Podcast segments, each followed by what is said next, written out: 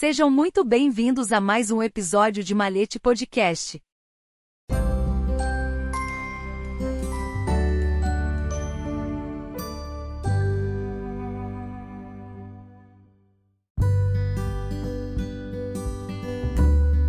Independência do Brasil, maçonaria e patriotismo.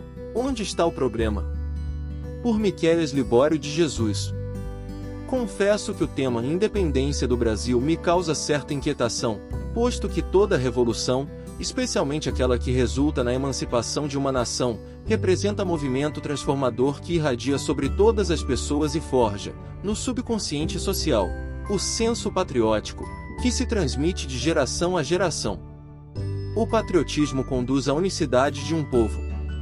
Exprime o sentimento de amor e devoção à pátria e seus símbolos, como a bandeira, o hino nacional, o hino da independência, etc., os quais representam as lutas de outrora e ressaltam a superação de uma nação. Neles está encarnada a própria história, ao mesmo tempo que exaltam os sacrifícios dos antepassados, despertando nas futuras gerações o altruísmo, o desejo de defender os interesses comuns, principalmente, a vontade de manter uma integração social. Sobre o tema, o advogado e cientista político Glauco Requião escreveu: O patriotismo, ao contrário, é uma virtude que vai muito além do simples respeito às tradições culturais do país ou de reações emotivas orgulhosas diante dos símbolos nacionais. Trata-se de um sentimento que se encontra com inúmeras outras virtudes como a gratidão, a humildade e o altruísmo. No mesmo viés, o jurista arremata: a pátria assegura ao indivíduo as condições indispensáveis para seu desenvolvimento intelectual, moral, social e econômico. Portanto, a pessoa necessita reconhecer o que sua pátria lhe deu e o que lhe dá, para, a seguir, atuar justamente com ela. Nos dias contemporâneos, os grandes vultos e fatos marcantes da história estão, na maioria das pessoas, adormecidos e não reproduzem ecos. Mesmo entre os maçons, infelizmente, o dia 7 de setembro não representa qualquer relevante simbolismo cívico-social. É dizer, não passa de um singelo feriado sem significado maior. É neste ponto que o título deste arrazoado vem à tona: Independência do Brasil, Maçonaria e Patriotismo. Onde está o problema? É quase impossível compreender plenamente o processo de independência do Brasil sem estudar o papel da maçonaria em seu advento. Desta simbiose, depreende-se o entendimento de inúmeros fatos atuais e seus efeitos. É inconteste que a ordem maçônica muito contribuiu à emancipação político-social do Brasil.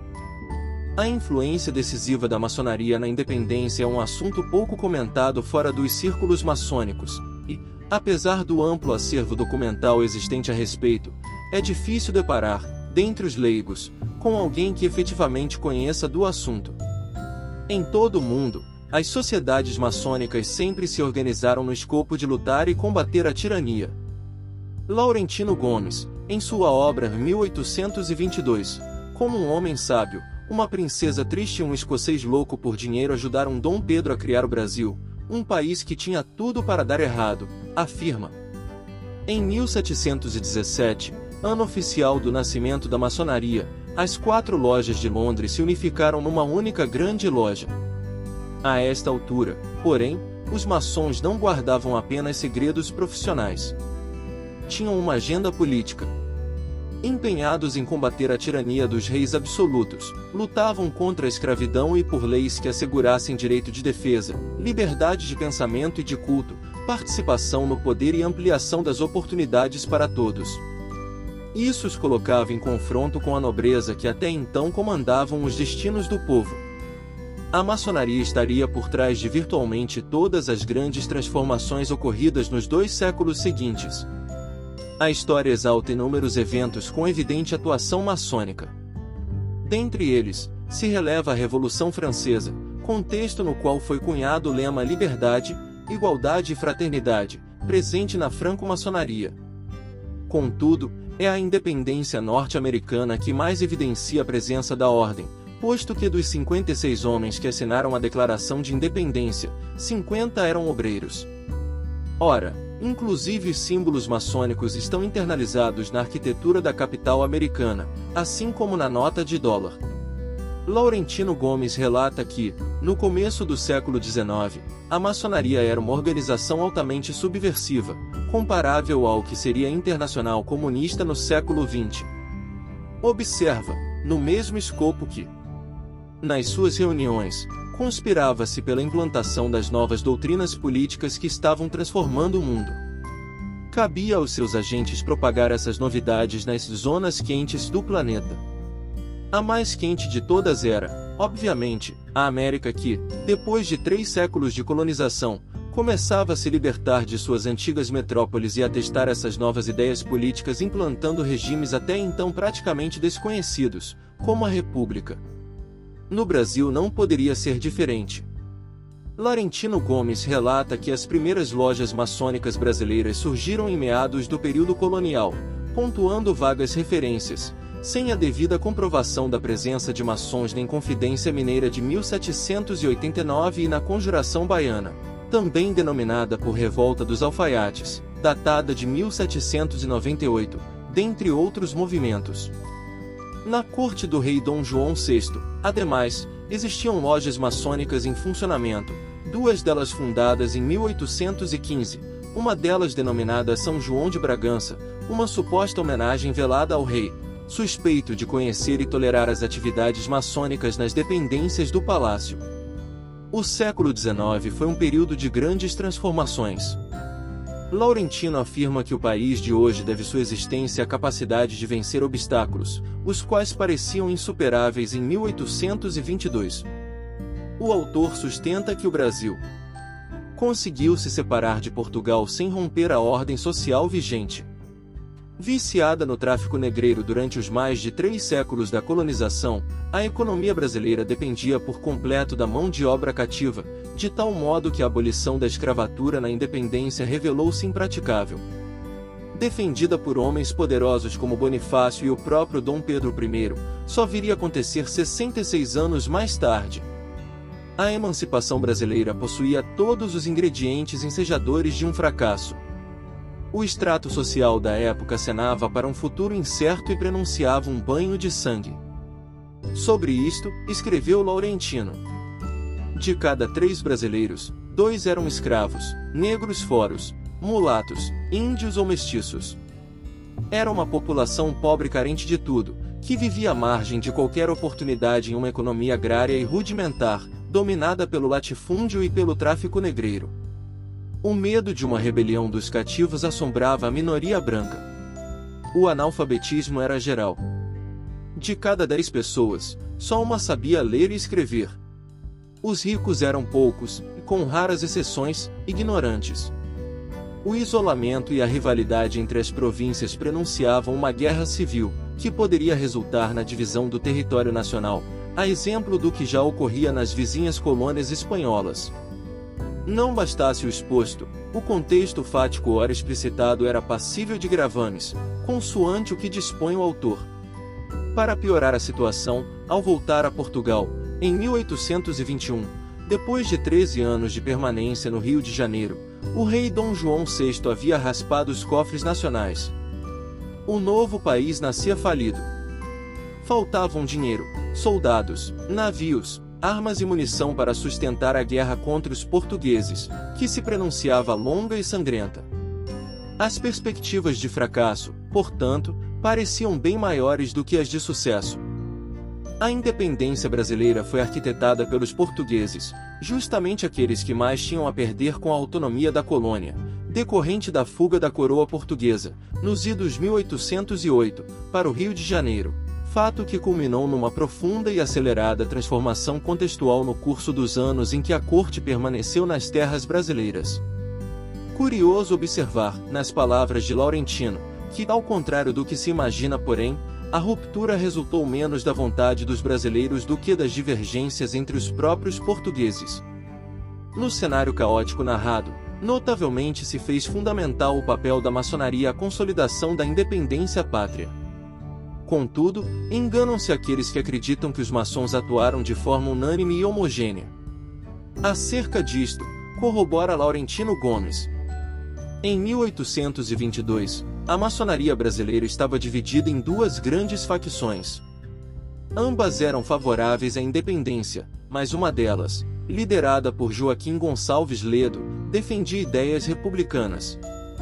A outra, de José Bonifácio de Andrade e Silva, acreditava que a solução era manter Dom Pedro como imperador em regime de monarquia constitucional.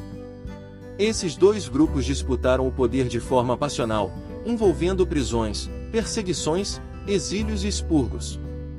Pedro, por curiosidade ou interesse, participava ativamente das duas vertentes mencionadas.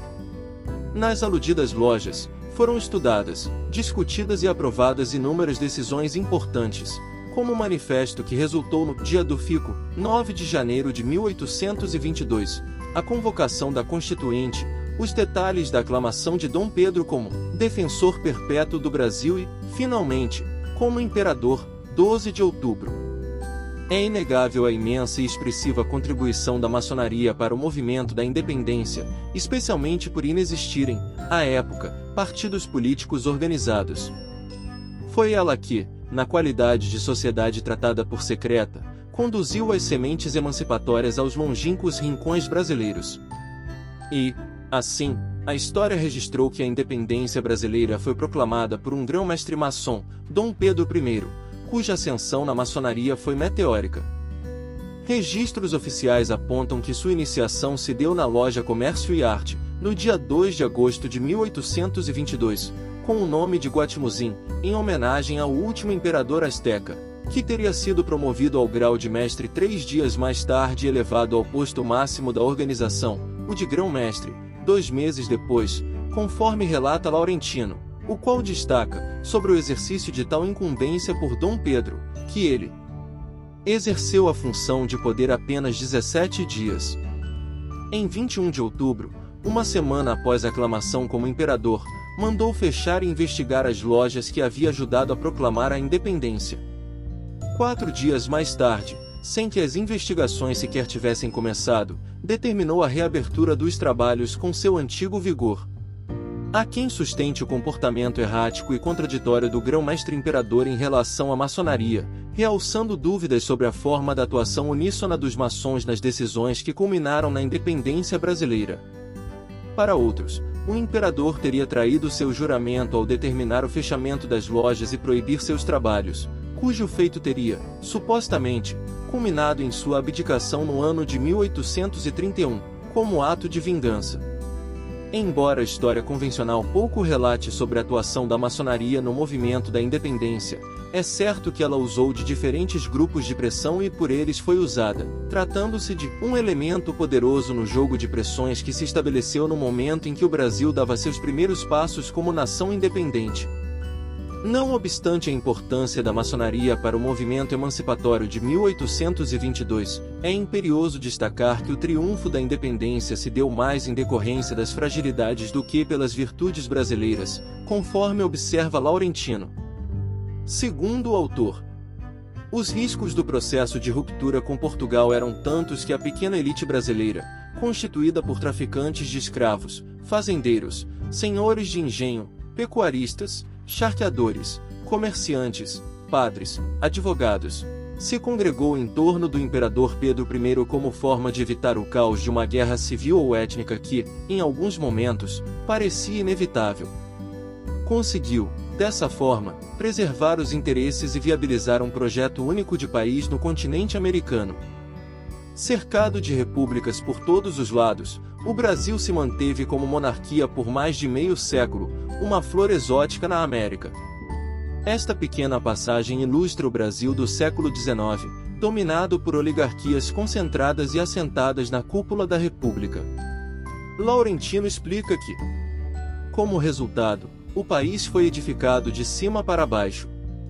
Coube à pequena elite imperial, bem preparada em Coimbra e em outros centros europeus de formação, conduzir o processo de construção nacional, de modo a evitar que a ampliação da participação para o restante da sociedade resultante do caos e rupturas traumáticas.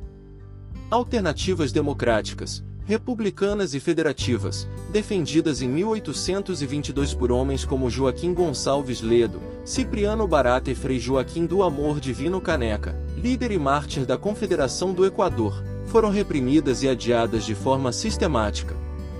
Impregnada dos princípios maçônicos, especialmente dos ideários concernentes ao lema liberdade, fraternidade e igualdade, pode-se dizer que a independência do Brasil afetou circunstancialmente o povo brasileiro. Embora Dom Pedro I e outros obreiros tivessem ideias e projetos que ainda hoje seriam dotados de sentido e coerência, os mesmos não foram levados a termo. Mormente a observação supra, Laurentino escreveu: Convicções e projetos grandiosos, que ainda hoje fariam sentido na construção do país, deixaram de se realizar em 1822 por força das circunstâncias.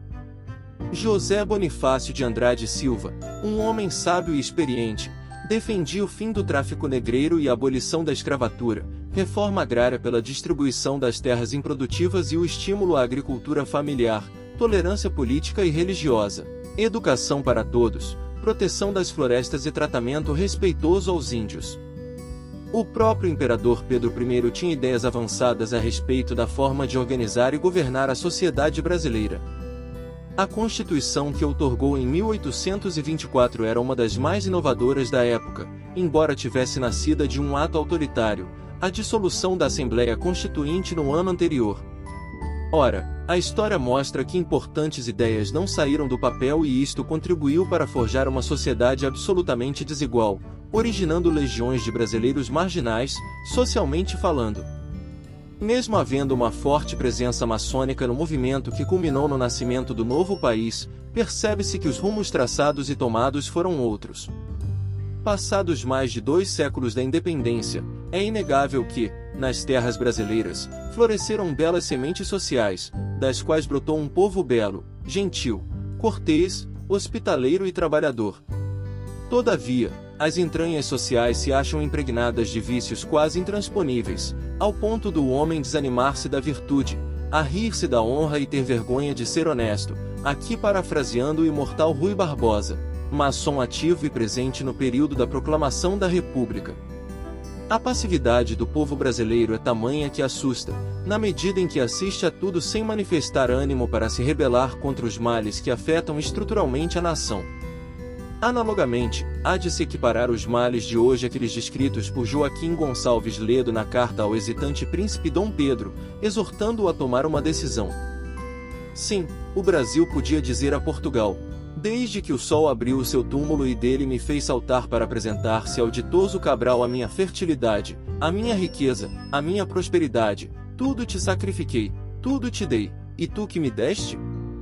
Escravidão e só escravidão Cavavam o seio das montanhas, penetravam o centro do meu solo para te mandarem o ouro, com que pagavas as nações estrangeiras a tua conservação e as obras com que decoras a tua majestosa capital. E tu, quando a sofrega ambição devorou os tesouros, que sob mão se achavam nos meus terrenos, quisestes impor-me o mais odioso dos tributos, a capitação mudavam o curso dos meus caudalosos rios para arrancarem de seus leitos os diamantes que brilham na coroa do monarca, despiam as minhas florestas para enriquecerem a tua grandeza, que todavia deixava cair das enfraquecidas mãos. E tu que deste? Opressão e vilipêndio. Mandavas queimar os filatórios e teares, onde minha nascente indústria beneficiava o algodão para vestir os meus filhos, negavas-me a luz das ciências para que não pudesse conhecer os meus direitos nem figurar entre os povos cultos. Acanhavas a minha indústria para me conservares na mais triste dependência da tua, desejavas até diminuir as fontes da minha natural grandeza e não querias que eu conhecesse o universo senão o pequeno terreno que tu ocupas. Eu acolhi no meu seio os teus filhos a que doirava a existência e tu me mandavas em paga tiranos indomáveis que me laceravam. De uma breve incursão na história brasileira, se constata que somos frutos da exploração, da servidão e, principalmente, da corrupção. Iniciamos como uma colônia de exploração e enfrentamos um processo de independência que deu origem a um império instável, forjado a partir dos desejos de uma minoria que ansiava, acima de tudo, a manutenção de suas conquistas. Ainda que a independência tenha se dado sem um rompimento da ordem social vigente à época, os efeitos hoje percebidos denotam a apatia que desde então acometia o povo, posto que este não foi conclamado a uma participação efetiva, condição da qual decorre sua ausência de patriotismo. No século XIX, o inimigo a ser combatido era Portugal, facia aos grilhões que impunha e a pesada servidão. Hoje, o grande inimigo está em cada um de nós. Diante deste paradigma, remanescem duas grandes e inquietantes indagações: onde estão os heróis de outrora? Onde estão os cidadãos virtuosos, altruístas e capazes de liderar um movimento de verdadeira independência? Lembremos-nos da advertência final de Joaquim Gonçalves Ledo ao príncipe Dom Pedro. O Brasil, no meio das nações independentes, e que falam com exemplo de felicidade, não pode conservar-se colonialmente sujeito a uma nação remota e pequena, sem forças para defendê-lo e ainda para conquistá-lo. As nações do universo têm os olhos sobre nós, brasileiros, e sobre ti, príncipe. Cumpre aparecer entre elas como rebeldes ou como homens livres e dignos de o ser. Tu já conheces os bens e os males que te esperam e a tua posteridade. Queres ou não queres? Resolve, Senhor. Como diria Martin Luther King, o que mais preocupa não é o grito dos violentos, nem dos corruptos, nem dos desonestos, nem dos sem ética. O que mais preocupa é o silêncio dos bons. Um verdadeiro cidadão consciente deve olhar para o passado, viver o presente e traçar os rumos do futuro, sem jamais esquecer que deve se distinguir por seu comportamento exemplar, baseado em princípios morais. Não se trata, contudo, da moral comum do homem mediano, mas sim daquela universal, de cujo postulado surgem os conceitos de liberdade, fraternidade e igualdade, conduzindo à construção de uma sociedade justa e fraterna, com condições igualitárias a todo ser humano. Façamos, então, do dia 7 de setembro uma data para refletir sobre o futuro que desejamos, e, como legítimos homens livres e titulares do poder, tomemos as rédeas do futuro e façamos do Brasil um modelo, com um povo heróico e honrado, patrono das melhores virtudes. Nós, cidadãos de bem, devemos estar sempre prontos a servir ao Brasil na luta contra toda forma de desigualdade e injustiça, assim como fizeram aqueles valorosos homens nos idos de 1822, cujas memórias aqui reverenciamos, pois, como guerreiros destemidos e incansáveis, combateram e alcançaram a utópica liberdade. A nós cumpre o dever de honrar a tradição de eternos rebeldes insurgentes, e, nesta qualidade, é nossa missão lutar contra a nefasta propagação do germe da corrupção no território pátrio, que se alastra como se fosse epidemia, contaminando e destruindo os princípios morais e básicos da civilidade, inclusive comprometendo as futuras gerações.